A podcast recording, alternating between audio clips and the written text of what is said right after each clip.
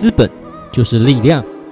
二十一世纪资本论阐述了当今社会财富分配不均的模样，但趋势是否仍如我们所想象？是否有潜在因素正在酝酿？Mars Diary，This shouldn't。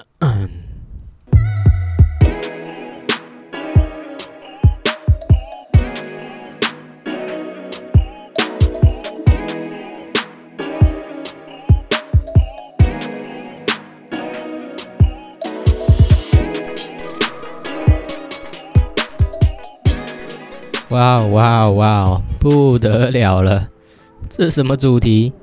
怎么听起来这么硬？You gotta be kidding me！啊，没有错啦，这次呢就是要来讲经济、拼经济啦！我靠，让一个理工仔来讲经济，开什么玩笑？哦，是否搞错了什么？哎，呃，大家也别看我好像只会看 VTuber，然后这边咳咳笑。那我其实在清大的时候呢。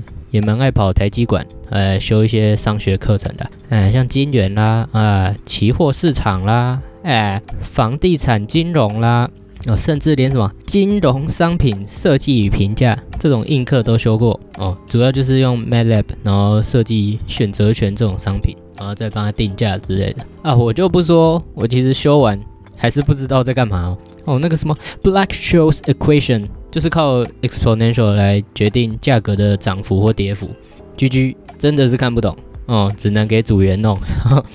哦，最后只能叫网站帮他们放作业。啊，被抓到搭便车。哦，一个废物组员。啊，抱歉啦。哦，抱歉啦，那个真的太硬了，只能搭了。啊，狗没拿塞哎，好了，那我们今天要讲的就是呢，如今财富的分配现象以及一些解决办法的讨论，那引用的呢是这本。二十一世纪债务论，They shouldn't am at twenty one a hundred 哦，原来那个开头那个 They shouldn't 就是从这里来，shouldn't They shouldn't 不会念，好了，那这个是呢德国的经济学家 Daniel Stelter 写的这个著作呢，主要是在反击 Thomas Piketty 这个法国经济学家写的二十一世纪资本论。那他就针对其中一些论点来去反对，或是提出讨论，这样，哎，是这样，脑袋坏掉，突然想做这种主题，为什么？我因为之前在讲美国民主共和的时候，其实就谈到两边对纳税还有一些债务的看法、政策理念的差异嘛，对吧？那就还是会好奇，那其中到底有什么关联哦，或是会牵涉到什么问题，对吧？所以在高雄总图看到这一本哦，就直接借回来研究。哦，不管那个内容，嗯，是多艰深，不得不说啊，那总图真的是个好地方，哎，风景优，哎，装潢美，呃，气氛佳，还有高中妹子，我是说丰富的人文啦，哦，这个最近超爱去，对吧？那各国的期刊看到宝，哦，翻什么啊日本商店建筑啊，哦，流行服饰穿搭，哎，还有美国各种科技。还有经济的杂志，我真的待一整天都看不完哇！才发现书的世界真的太美好，对，哦，可惜以前一直在 YouTube 看废片，哦，希望之后可以把这个比例慢慢的调到一个舒适的位置嘛，对。好，那我们再讲这个 d i s t r u d e n 哦 d i s t r u d e 就是德文的债务啦，哦，那再看他要反驳什么之前，也要先知道 Piketty 啊写的这个《资本论》在讲啥嘛，好。那这个 Thomas Piketty 呢？那其实可以在那个 YouTube 有找到他在 TED 有发布一个演讲，嗯，是 New Thoughts on Capital in the Twenty-first Century。那他就利用这个多年的数据啊，哦，几十年的数据，统整出呢资本报酬率啊大于经济成长率的这个结论。那这句话在后面会很常提到，因为主要就是资本报酬率它会用 R 来表示，那经济成长率就是用 G。分别代表 return on capital，还有 economic growth rate。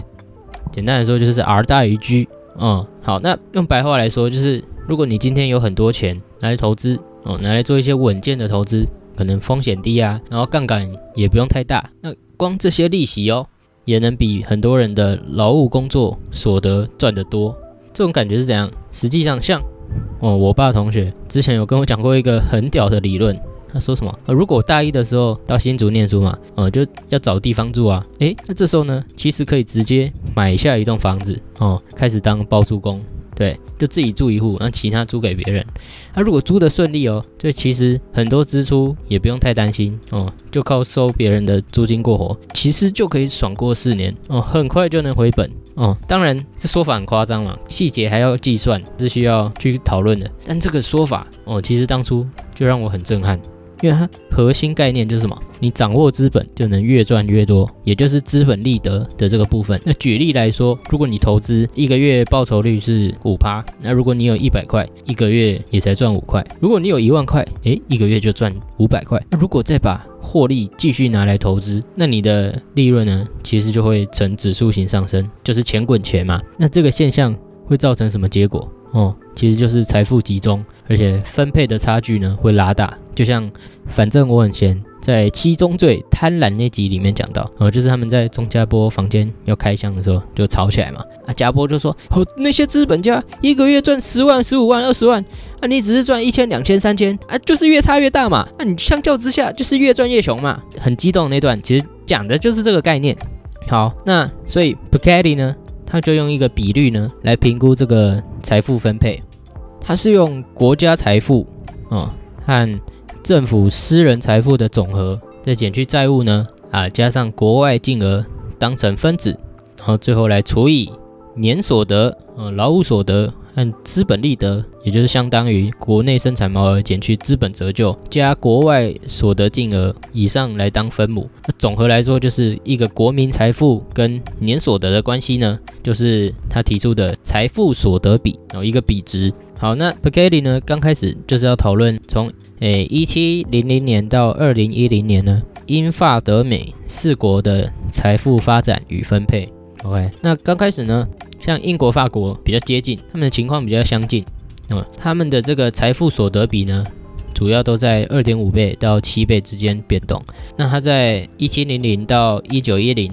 这段时间，呃，就是一次世界大战以前呢，都是稳定的成长。那中间有工业革命嘛，那农耕财富的价值就大幅降低哦。像他从在一七零零年的时候呢，英国的财富所得比是四百趴，嗯，而法国是四百八十趴。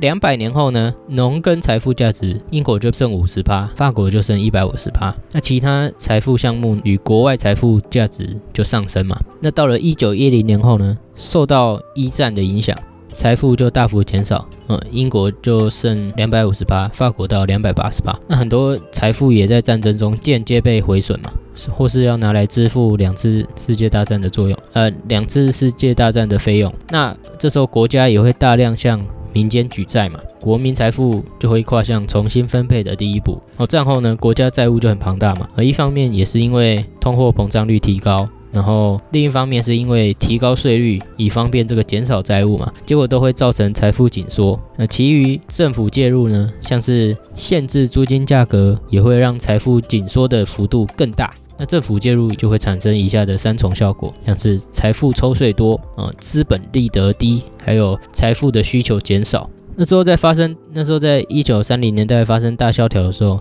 哦，这个损失就雪上加霜啊，哦，股市崩溃啊，那银行企业破产也会使财富减少嘛。那国家也会为了应付这个危机呢，持续提高税率，大规模的介入，严重影响私人的资本投资报酬率。那到一九五零年代，呃，到一九五零年的时候，哦，财富所得比就到了一个低点，二点五的这个状态。诶，但其实这时候中产阶级的财富反而增加哦，因为中产阶级都会靠劳务来得到所得啊。那这时候的劳务所得也会比财富的收益多哦，就是靠资本累积的，就称为财富收益哦。那这时候财富取得就民主化嘛。那到了一九八零年的时候，呃，经济改革啊，什么市场自由化啊，呃，国营企业私有化，或是降低税率啊，像是英国的柴契尔夫人跟。美国的雷根总统哦，都透过供给取向的政策呢，促进经济成长。那财富所得比又再度开始抬升。那在英法两国呢，今天最强势的财富因子就是不动产，而其他国内的财富，像是农地呀，或是国外资本，已经不再是重要的角色。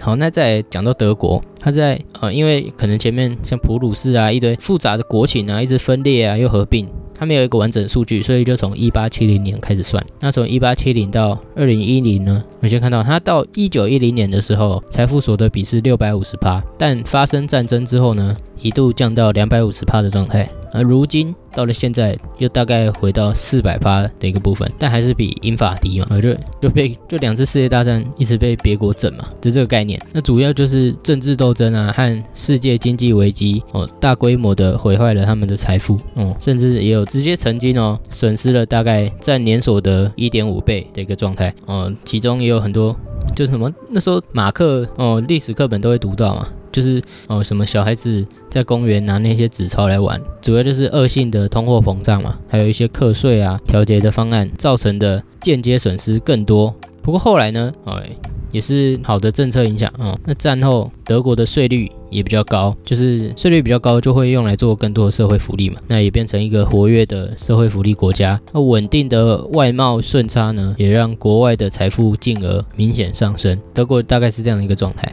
好，那美国呢？它其实，在一开始哦，财富总值就比欧洲低很多，对吧？因为就是比较晚开发嘛。那在一开始一千七百年的时候的，可能财富所得比才只有三百趴哦，就到一九一零年的时候，也只有五百趴哦。就相较之下，就无法跟英国、法国、德国来做比较嘛。回到早期一七七零年的时候，那 p i c a d y 呢有把黑奴的劳动价值算进来哦，哦，就是地狱梗很爱玩的那个什么棉花，然后采棉花什么哦，他这里就算进去，其实还蛮实事求是的嘛，对不对？那我光是黑奴的劳动价值就占所得的一百五十趴，那主要都集中在南方的联邦嘛，哦，难怪。南方会不想要解放黑奴，对不对？哦，这么有价值哦，得到那么多财富，对你如果是主人，谁要解放黑奴？对，好啦，那他们到一战的时候呢，就是因为主战场都在欧洲嘛，就美国的财富所得比虽然也有减少，但幅度就比欧洲小得多嘛。哦，那到一九三零年的时候，哦。一度有到一个高峰哦，五百帕的状态。那当然后来有哦，后来就开始大萧条啊什么的，也一度重挫。那到目前的话，大概是四百五十帕。那他们的比重最高的财富形式是其他财富哦，特别是工业资本。那后来呢，就转变成现在的国债啊，不动产。嗯，那这个工业资本。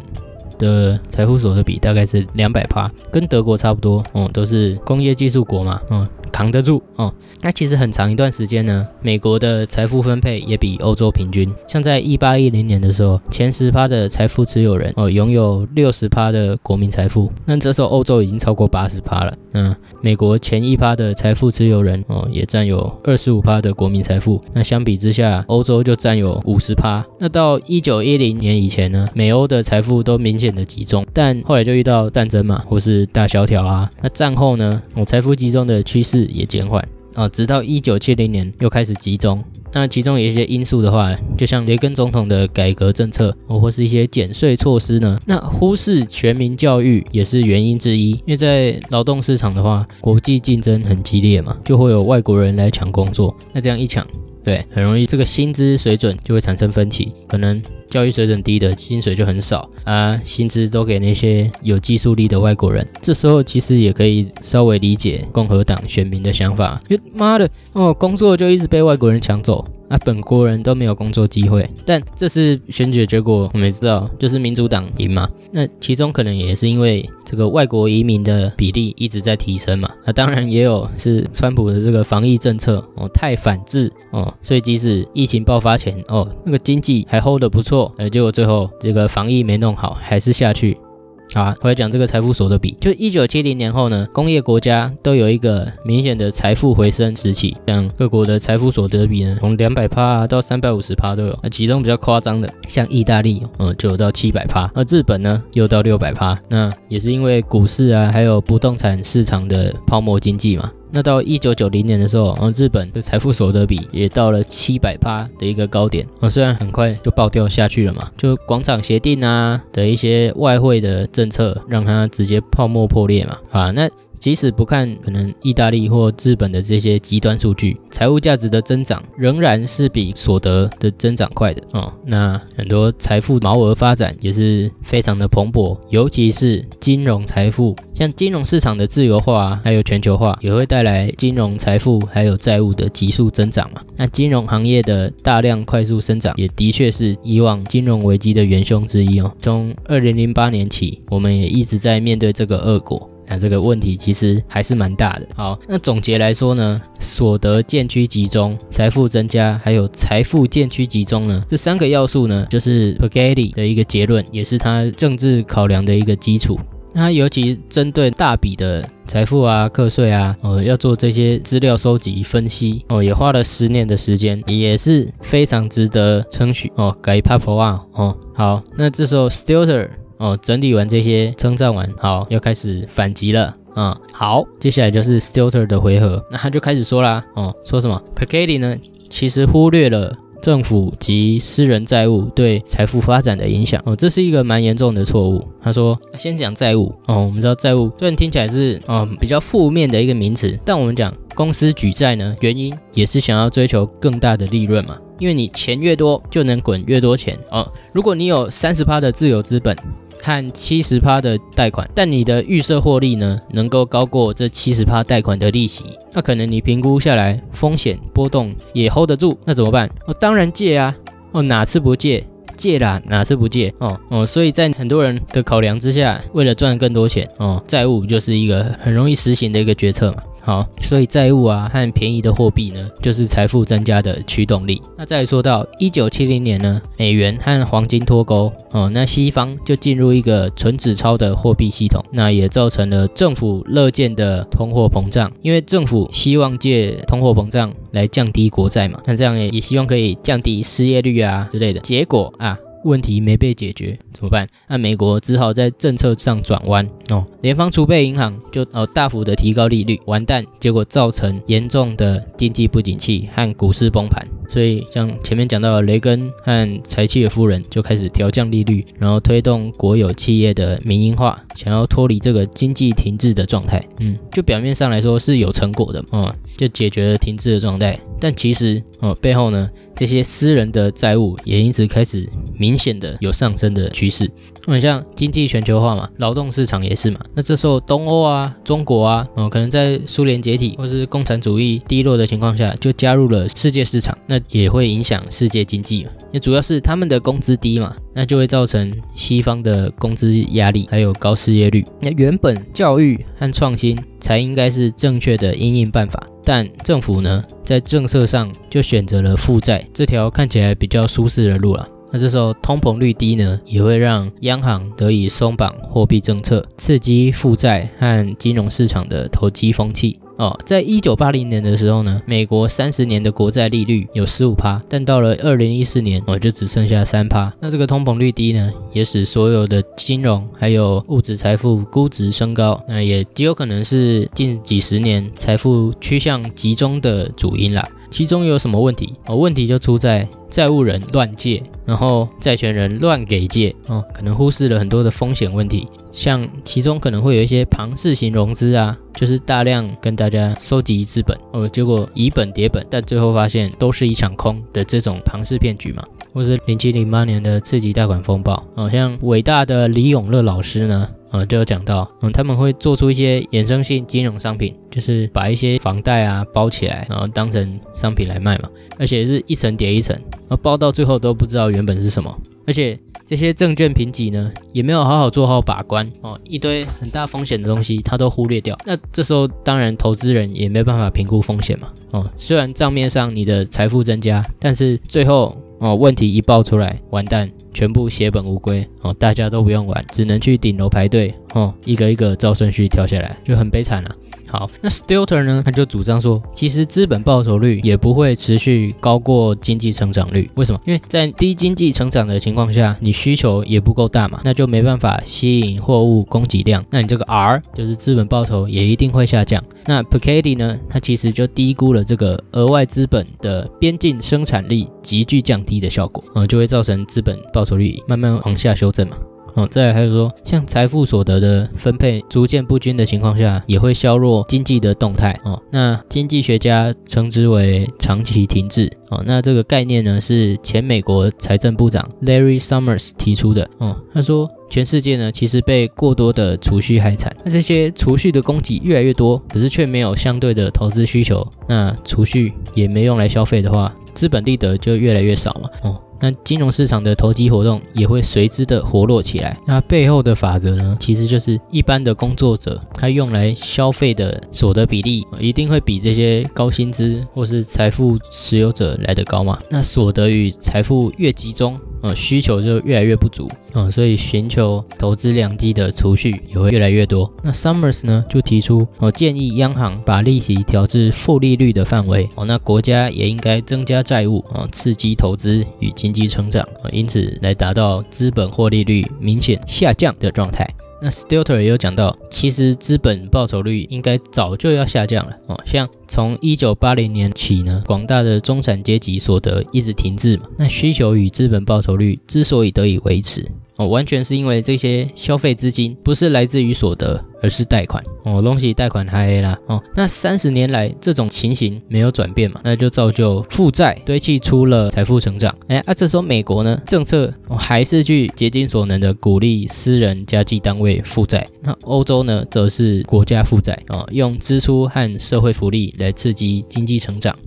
哦，所以其实各国至今还是在收拾零八年金融海啸的残局，但 Piketty 呢，只是轻描淡写这个高足的债台哦，因为他 Delta 指出呢，他 Piketty 采用的这些财富数据都是以资产减去负债后的净额，那没有那些负债呢，这些财富也不会有这样的规模哦。相反来说，一些动荡也可能会产生财富被负债吞噬的风险。好，那最后就是 Stilter 对 Piketty 提出一些政策措施上的反击。嗯，像 Piketty 说，高所得和财富课征充公性质的课税呢，是一个必要的措施。哦，可是 Stilter 就说，过去经验呢，其实可以预期到会有各种避税的反应嘛。哦，就有钱人还是会想尽办法逃税嘛。哦，根本挖不出钱，或是挖的钱也不够。哦，那为了顾及个税对所得累积资本产生的负面影响，哦，就会反而造成这些中产阶级这种中等所得的租税负担更重、更惨，哦，也更加深这个财富差距。哦，那再来 b u k e t y 也有说，哦，只有全球性财富税可以解决财富分配的问题啊。但 Stilter 就说，理论上完全正确啊，哦，但这个想法太过乌托邦了，哦，妈的，那些哦，美国光签个那个贸易协定，他妈要签不签？对，换个政党，换川普哦，又全部不签了，哦，重新商讨，那怎么可能哦？在税务这方面可以达到极高的共识哦？就即使大家都知道这样是对的哦，可是，在考量自身利益的情况下，这些政府还是会有不同的意见嘛？那这个就很难实际上真的达到，这就是目前的状况嘛？好，那 Piketty 又说，社会福利国家会是一九三零年经济大萧条后最佳的结果。但 Stilter 又说，哦，教育和移转性支付呢，为各阶级带来史无前例的富裕生活。但他其实没有考虑到，哦，社会福利国家的财务负担其实很沉重。那人口的老化也会无法支付退休金和健保，就是可能还是要想办法调整政策哦，不能只靠社会福利来撑。哦，那 Piketty 也有论点，也有讲到国家债务只是政府和私人部门之间的分配问题。那 Stilter 就说，啊，你忽视私人部门负债的规模哦，毕竟对，在这个哦资本主义时代，很多私人部门的负债哦，其实也是难以估计哦，必须去考虑的因素啦。Piketty 最后有说，哦，应该优先以一次性的欧洲地区财富税。来解决国家债务的危机，他也认为事实上是债务问题的最佳解哦，因为其他方案呢，像是通货膨胀或是欧洲央行冲销债务、清偿基金呢，这些后果都是未知数。那可是 Stilter 又说哦，你忽视了私人部门债务的重要性，还有欧洲国家间分配的影响哦，因为欧洲欧盟很多就是靠法国、德国来扛那些爆掉的国家嘛哦。那还要越扛越多，那你让一次的财富税哦，对那些 carry 的人来讲，就是在剥削他们，然后去照顾那些可能比较扶不起来的伙伴嘛。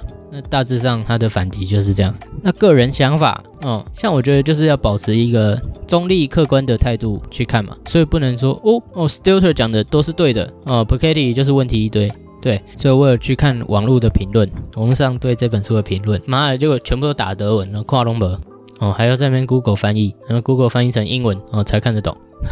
好，那我觉得哦，他会这样反驳，也有一个大很大的原因是哦，像 Piketty 是法国人嘛，那 Stilter 是德国人，那欧盟里面就前面讲的。有一堆废物国家哦，那只能靠协商减少负债的额度来避免国家破产哦。这个部分就像那个半泽直树二啊哦，那有一个单元是那个政府要要求取消各银行对帝国航空的一部分债权那样的感觉，只是啊已经还不了了，哎，还不了那么多了，啊，你可不可以让我还少一点哦？不然我真的会破产，拜托拜托，这种感觉。可问题是什么？对欧洲来说哦，德国是扛把子嘛哦，很多经济都是靠它扛。那像英国。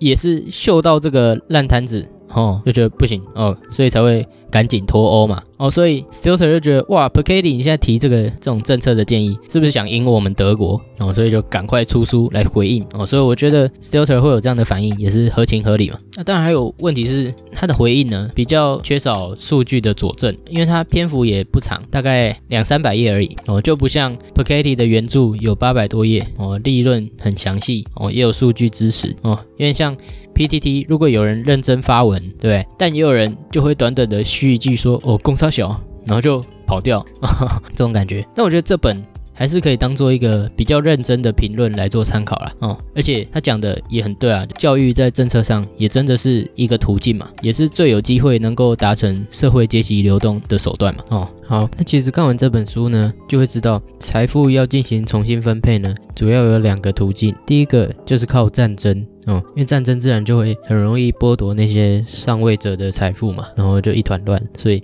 就很容易达到重新分配的状态。但你没事也不会去打仗嘛，哦，会死人的嘛，所以那也绝对是一个最后手段。哦，真的活不下去了，哦，被逼到绝境了，对所以一般人是不太会采取这个方法的。哦，那第二个呢，就主要会是教育了。那我对财富差距的看法也是说。真的有差嘛？哦，就是有些含着金汤匙出生的，你就真的没办法想象他的生活是怎么样的不缺，嗯，衣服不缺，嗯，嗯，Jordan 球鞋不缺，哦，妹子不缺，对，fuck，哦，越讲越气啊，没有啦，反正就说，但也不能，也不必因此灰心嘛，哦，因为知知道这个事实的存在呢，其实也会让我们更有方向，嗯，更知道要往哪里走，或是有动机嘛，对。那跟他们相比，比较没钱，那也会真的比较不快乐吗？哦，对吧？真的要问一下自己这个问题。对，像很多企业领导者，哦，他们虽然钱多，可是他们附带在身上的责任，其实也是你难以想象的嘛，对吧？他扛着是多少人的家庭，哦，也没有太多时间可以享受他的财富嘛，对吧？所以只要拥有一定的生活水平。还是可以很开心嘛？对，那当然，本来人的欲望就比需求大嘛。哦，我想开野马啊，我想要 PS Five 啊，哦，想要娶小松菜奈啊，哦哦 哦，那呃，这种欲望呢，哦，整天就会在脑子里盘旋。但有时候呢。也可以去脱离这个状态哦，尝试呃去感受身边的幸福，那也不是小确幸啊，就是真实的幸福嘛，对不对？我觉得不需要对幸福感到害臊嘛，对不对？像我哦，至少还有五十 CC 的 Cherry 可以骑啊，嗯，想去哪就去哪，对不对？我虽然最高只能吹到时速八九十公里，但我也还有 PS 四可以玩啊，对不对？哦，还有 VTuber 乌鲁哈露西亚可以陪我，哦，多开心，多圆满，哎，怎么？好像越讲越悲哀哦。好了，还是不要再举例了哦。啊，总之就是要保持什么？呃，trust the process。对，当然我们可以不用停止追求嘛，对吧？但是也不要忘了哦，去享受，对吧？这也是我希望维持住的一个 mindset。对，哦，那你的 mindset 又是如何呢？好了，那今天的讨论大概是这样，嗯，就希望在这个哦用经济包装的一个主题下，也可以去探讨你的价值观，可能可以做怎么样的修正，让你过得更快乐或是更充实哦。好啦，那之后也会尽量调整哦，就不要太硬核，可是又可以学到东西哦，又觉得轻松的这个主题的方向啊。那火星代理呢，也在这里告一段落。See you next page，马达阿斯特。